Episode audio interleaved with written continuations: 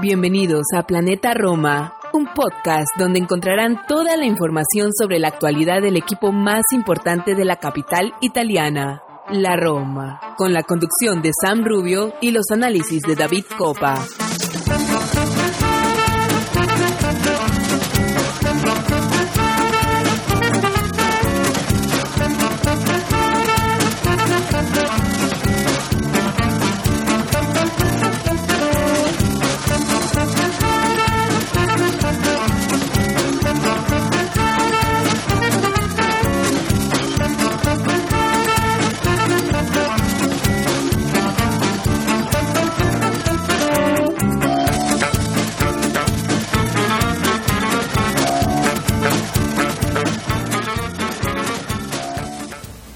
Hola, ¿qué tal? Bienvenidos a un episodio más de Planeta Roma Podcast. Hoy, como es habitual, vamos a estar hablando de la actualidad de nuestra querida Roma, lo que ha sucedido en los últimos días. Estaremos hablando de lo sucedido ante el Vitesse, estaremos hablando de la visita al Dacia Arena para enfrentar al Udinese y vamos a estar hablando de otras cuestiones que han estado rodeando nuestro equipo en los últimos días. Así que nada, bienvenidos una vez más de vuelta, no se separen de sus dispositivos, vamos a una pausa y enseguida estamos volviendo para comentar todo sobre la actualidad. Yalorosi.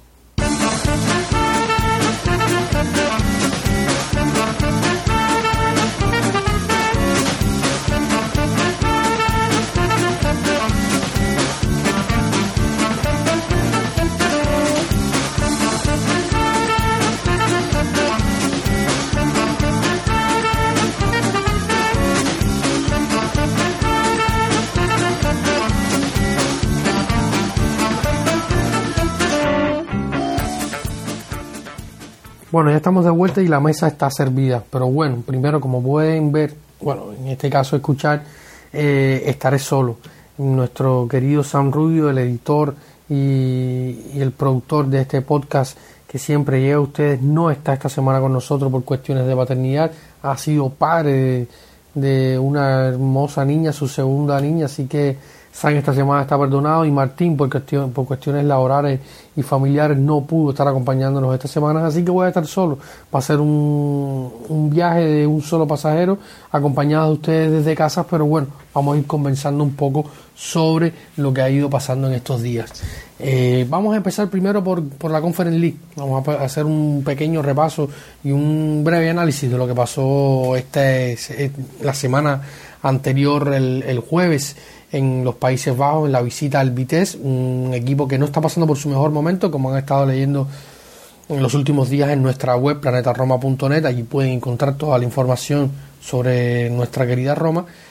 El equipo amarillo y negro no está en su mejor momento, es uno de los clubes a nivel de Europa, como le está pasando al Chelsea, que tiene al frente un propietario ruso, en este caso un accionista, que es el accionista mayoritario, es ruso, y está incluido entre ese grupo de oligarcas que está en el eh,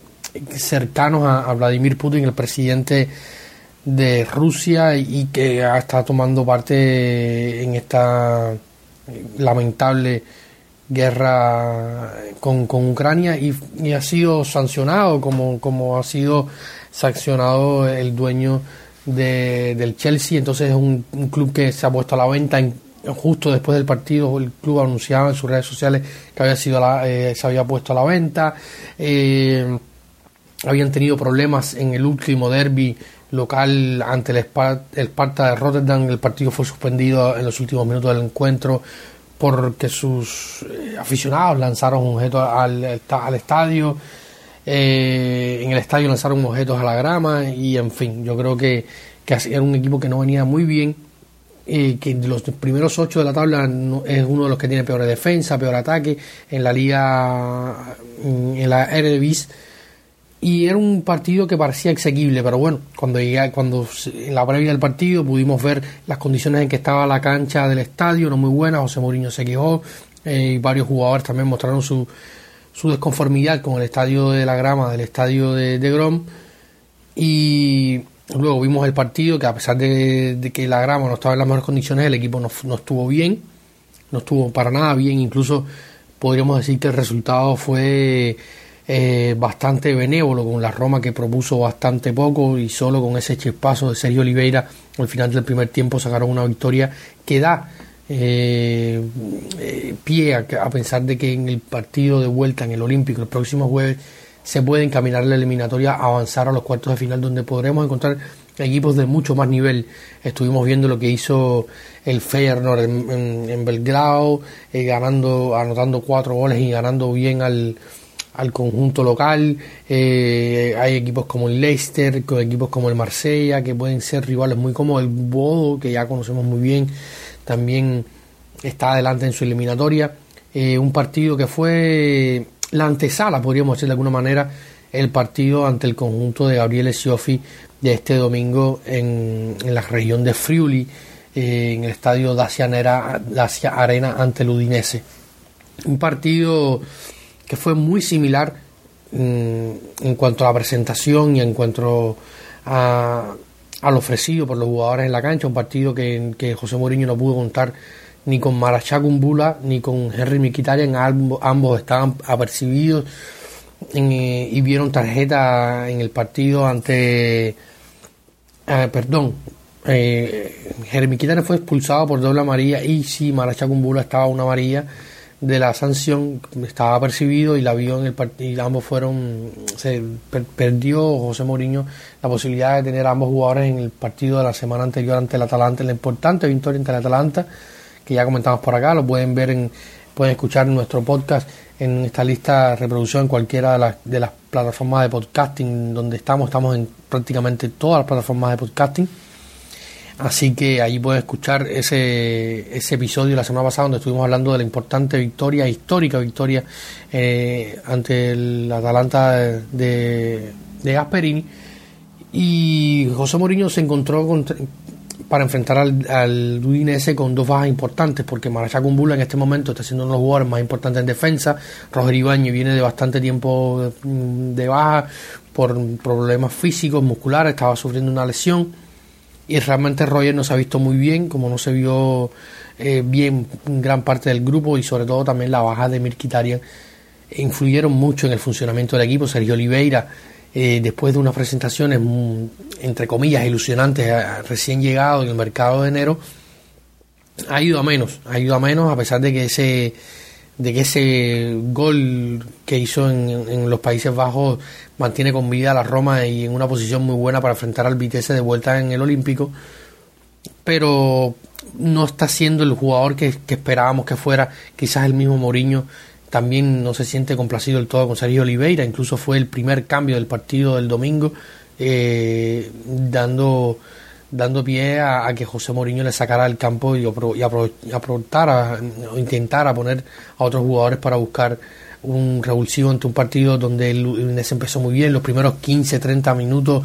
eh, fueron muy buenos del Udinese, incluso cae el gol, un golazo de Nahuel Molina, el carrilero derecho del conjunto bianconero, que se encontró con un despeje, un mal despeje de, de Lorenzo Pellegrini, que no dudó un minuto y,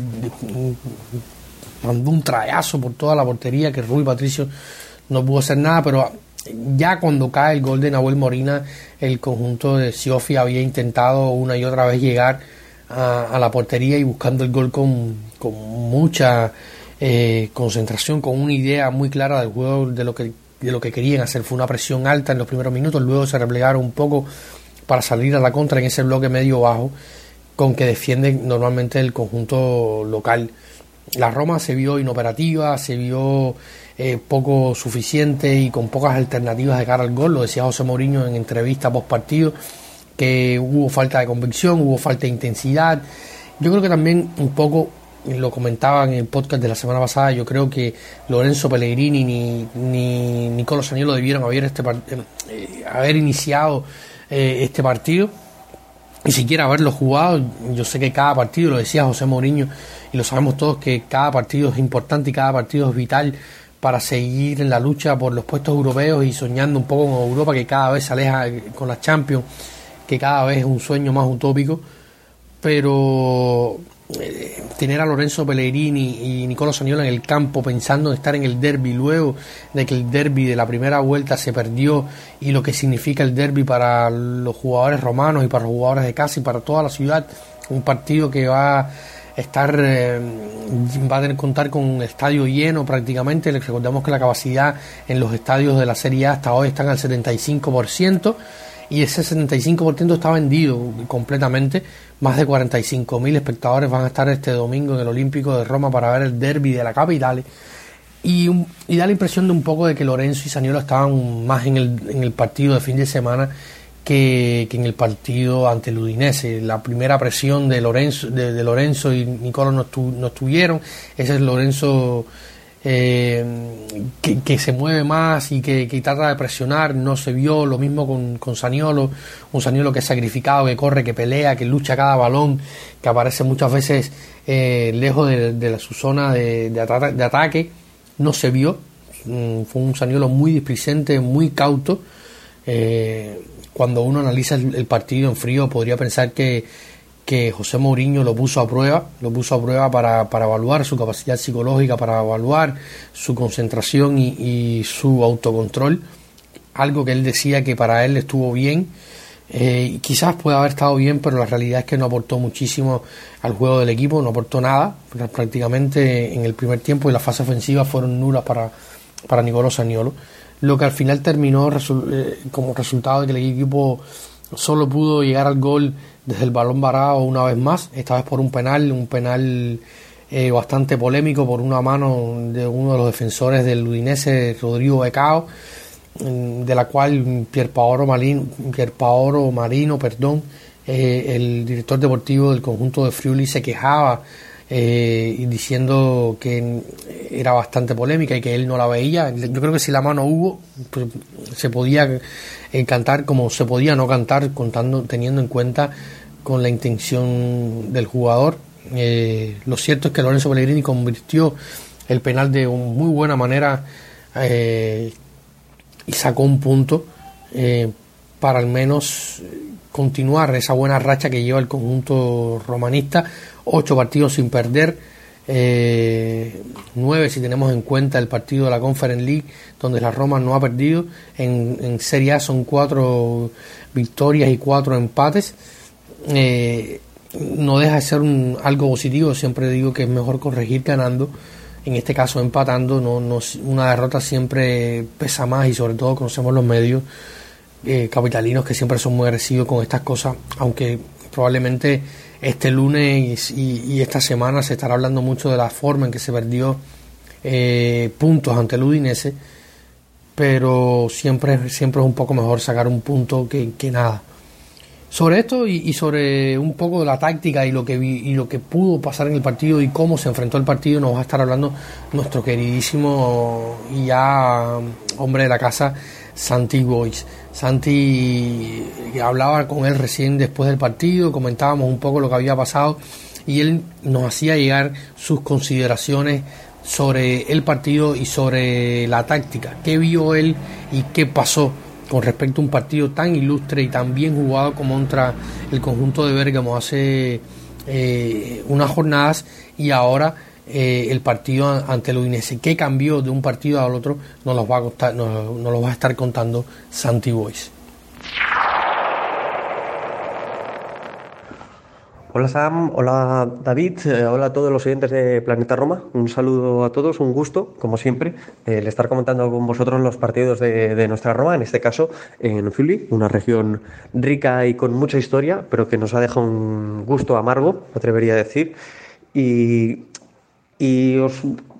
os quiero dar mi opinión, pero que me preguntaba David sobre, oye, ¿cuáles son los matices que, diferencian el partido ante el Atalanta al de, al de la Udinese? Y ya de primeras os invito a todos, lógicamente, a que comentéis cuál es vuestra opinión, porque así nos enriquecemos todos y todos aprendemos, que yo es mi humilde opinión y, no sé nada de todo esto y me gusta también aprender de, todos vosotros. Em, para mí es una situación de, contexto de partido. El Atalanta juega de una forma muy diferente a cómo juega la Udinese. El Atalanta es un equipo que pese a estructurarse de forma similar, con dos carrileros eh, arriba, con dos, tres atacantes en punta, la Atalanta tiene la posesión y ataca durante casi toda la parte del partido. Yo creo que su idea de juego es eh, conseguir que el rival no se sostenga durante 90 minutos y al final, a base de ser un martillo pilón, golpear, golpear, golpear, pues eh, que su rival hinque la rodilla y se rinda y por lo tanto eh, ganar. Y la Odinese es un equipo que, sin embargo, con Chiofi es cierto que ha aumentado eh, su línea defensiva en cuanto a la altura del terreno de juego, es decir, en lugar de jugar tan cercano a su área, defiende un poquito más lejos, pero la idea de juego sigue siendo la misma, es decir, no tener la posesión, concedérsela al rival, defender de una forma muy rocosa por el centro y cuando tienes el balón, desplegarse rápidamente por, por, las bandas o con un, no te voy a decir un balón, no os voy a decir un balón largo porque realmente la Udinese en cuanto a balones largos es el segundo equipo que menos utiliza eh, como ese recurso como tal en la Serie A. Solo, solo hace más balones largos que la Salernitana, si no recuerdo mal, o al menos en cuanto pases, con lo cual quiero deciros, la Udinese es un equipo que no tiene el balón. De los últimos 10 partidos, que son los jugados en 2022, la Udinese solo ha tenido más posesión en uno de ellos, que su rival. Fue ante Lelas y perdieron 4-0. El resto de partidos, los podéis observar viendo sus resultados, resultados súper ajustados, siempre con menos posesión del rival y lo que hace es defender en un bloque medio, es decir, en torno a la línea de la medular y atacar cuando tiene el balón por las bandas, intentando eh, tener esas pocas oportunidades, pero aprovecharlas. ¿no? El Atalanta es, eh, totalmente distinto, insisto, es ir, ir, ir, ir y seguir yendo hasta que el rival eh, se caiga por su propio peso. Entonces yo creo que es un contexto distinto de partido y que el error está en que la Roma lo ha afrontado de una forma muy, muy similar haciendo un abuso de balones largos detrás de la defensa cuando no defienden exactamente igual. La Udinese defiende más atrás que, el Atalanta, que sí que concede eh, más ocasiones en ese sentido.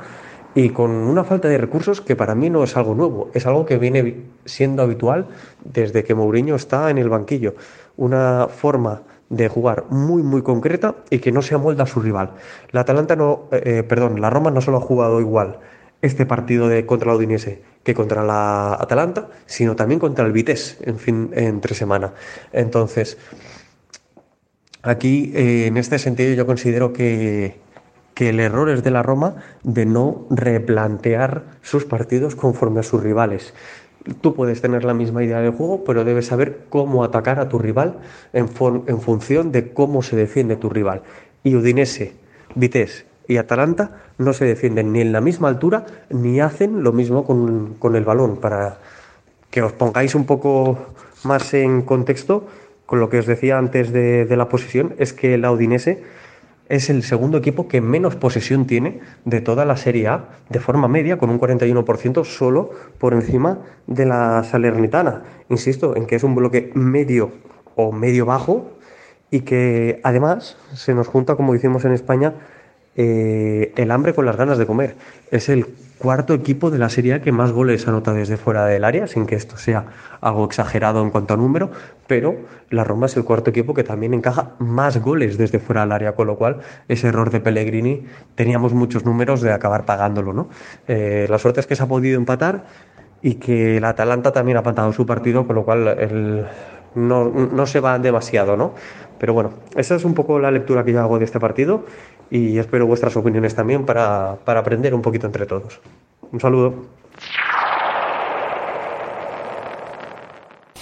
Bueno, yo creo que no, está, no puedo estar más de acuerdo con el maestro Santi, un especialista en la táctica. Recordemos que Santi eh, es un estudioso de la táctica, pasó escuela y, ha estado muy preparado. Incluso les cuento que hizo una su, su, o sea, la tesis de graduación de su escuela de, de, fútbol fue sobre la Roma. Vamos a ver si podemos consultarlo con él un, día, compartirlo en, nuestro, en nuestras redes sociales o nuestro, a nuestros Patreon, sobre todo para que lo puedan leer. De hecho, que estamos hablando de los Patreon, queremos darle esta semana la bienvenida a un viejísimo seguidor de este proyecto que es Planeta Roma, que es Jorge Ruquidi, que se ha convertido en nuevo Patreon y está apoyando a este proyecto para que pueda seguir existiendo, para que podamos seguir contando con Planeta Roma cada semana. Recordemos que ser Patreon de la Roma, de Planeta Roma, significa apoyar el proyecto, apoyar, apoyar que nuestra web siga funcionando, que nuestro podcast siga saliendo cada semana. No buscamos esto para para hacer tener una ganancia propia, sino para que el proyecto pueda ser autosustentable. Recordemos que eh, todo, todo cuesta un poco, aunque no lo crean, en pagar el, hosting, pagar la, la, producción del, del, del, podcast, o sea, los sitios en donde se publica eh, este, este podcast tiene, tiene algunos costos y esto estamos intentando que sea autosustentable para que en un futuro no dependa de una o dos personas, sino que sea un proyecto que pueda seguir en, el tiempo. Así que le damos las gracias a Jorge Urquí eh, por apoyarnos y ya lo saben, eh, en, planeta, en patreon.com slash planeta Roma, ahí nos pueden encontrar y pueden ayudarnos y eh, apoyar el proyecto, este proyecto que es Planeta Roma. Y visto lo que decía nuestro querido Santi Boy, yo creo que lo comentaba casualmente hablando de nuestros Patreons eh, lo comentaban en nuestro grupo hace algunos días con, con Irving, con, con Ricardo, con Cristian, eh, con Román, con todos allí. Y le mando un saludo grandísimo por, por siempre estar eh, al pendiente. Lo comentaba, decía que, que había que enfrentar un poco el partido como se enfrentó el partido ante la Spezia con las ganas de ir a buscar, con proponer, con, con salir con, con, intensidad por el resultado y no salir un no, no salir a esperar como pasaba, como se pensaba o como pasó, eh, digo como se pensaba en la previa y luego como pasó el Olímpico ante el conjunto de Bérgamo para poder sacar algo positivo de un partido que era importante, en una jornada que era importante seguir sumando de a tres para, para sobre todo mantenernos por delante de la Lazio en la previa del derby para seguir la estela de la Juventus que a pesar de que no está jugando su mejor fútbol sigue sacando resultados y para despegarnos un poco de, lo, de esa masa que está allí con, con Atalanta, con Lazio, eh, por la lucha de puestos europeos. Eh, conversaba con Sam hace un rato cuando preparaba este partido, este programa para, para hablar del partido, y él me decía que preferiría que la próxima temporada no estar en Europa para que el equipo se concentrara más y tal. Y realmente es que el equipo necesita estar en competición europea. Ese saldo que deja la Conference League, a pesar de que para, pueda parecer poco para, lo, para el bolsillo de los Freaking, es una ayuda. Recordemos que eh, ya han estado hasta un punto de tener una media de, casi 10 millones, 20 millones mensuales para sustentar el club, para las cuentas corrientes, para que el club se mantenga. Y hasta ahora el club, eh, con, su participación en la Conference League, ha ingresado poco más de 13 millones de, euros. Eh, y se puede seguir sumando más y se siguen avanzando y pasando de ronda teniendo en cuenta de que también algunos de los otros equipos que están en competición europea hoy, como Atalanta, que estaba enfrentando al Bayern Leverkusen, eh, que, y la Juventus, habría que ver si logra avanzar en su llave contra la Villarreal en la Champions League, serían los tres equipos que quedan en, en competición europea. Eh, siguen, porque si no siguen y solo la Roma se queda en competición europea, los derechos de televisión se aumentan a la Roma y esto al final termina siendo un factor económico importante y yo creo que, que la Roma tiene que seguir compitiendo esta última hora por estar en, en, competición europea y además porque hay, un, hay otro factor que, que si no bien no es contable o no es económico, es la el factor económico, ¿no? El factor eh, no solo económico, perdón, el factor eh, del coeficiente UEFA y evitar que cuando estemos en competiciones de la UEFA eh, nos ayuda a tener mejores sorteos, ¿no? Y cuando uno no está compitiendo en Europa, el coeficiente inevitablemente disminuye. Así que, bueno, hemos hablado un poco sobre el partido con el Udinese, un poco lo pasó con el, con el Vitesse, y la próxima semana se nos viene el jueves la vuelta en el Olímpico, un partido donde no se podrá contar con Gianluca Mancini por amonestación y un partido donde no se podrá contar con Sergio Oliveira que terminó expulsado eh, el partido ante el Vitesse en la ida. Así que tendrá que seguir haciendo rotaciones ante las bajas y pensar un poco en el derby del fin de semana. Y cuando está en el momento en que estoy grabando este, este episodio eh, la Lazio no ha jugado jugará este lunes o jugó este lunes ya ante el Venecia no sabemos el resultado Esperemos que el conjunto de los canales eh, le pueda sacar puntos al, conjunto de Sarri para mantener la paridad en esa zona de la tabla. Lo cierto es que, bueno, hemos hablado un poco, así he estado solo, ah, perdóneme si no ha sido el mejor de los episodios porque eh, hablar tanto de fútbol y tanto de la Roma solo a veces puede ser complicado y puede ser un poco hasta tedioso. Así que nada, muchísimas gracias por escuchar. Esperemos la próxima semana ya estar todo el equipo completo. Por acá Martín, por acá Sam. Y nada, sigan siempre pendientes. Estamos en todas las redes sociales, en Facebook, en Twitter, en Instagram, en Telegram. Eh, estamos en todo, estamos en Twitch también, que esta semana vamos a, vamos a volver con Twitch con nuestro querido Alex y con Mateo Dimango y con Arión Gamardo, que siempre están ahí en Twitch debatiendo después de los, de los partidos. Eh, vamos a hacer probablemente un, un live en Twitch eh, para el próximo sorteo de, de la Conference League. Eh, en fin, vamos a tenemos muchas cosas al, al, pendiente. También pueden mantenerte al tanto de todo lo que pasa en la Roma con, en nuestra web planetaroma.net. Allí pueden encontrar toda la información de la Roma diaria y actualizada. Y también, y también como les comentaba, pueden ayudar a este proyecto de Planeta Roma en Planeta Roma eh, en patreon.com Planeta Roma, ahí pueden encontrarnos y, y sumarse a, la causa. Así que muchísimas gracias por escuchar, espero que, que este programa haya sido de su agrado y nos estamos viendo a la vuelta de la esquina. Así que muchísimas gracias y siempre recuerden lo más importante es Forza Roma.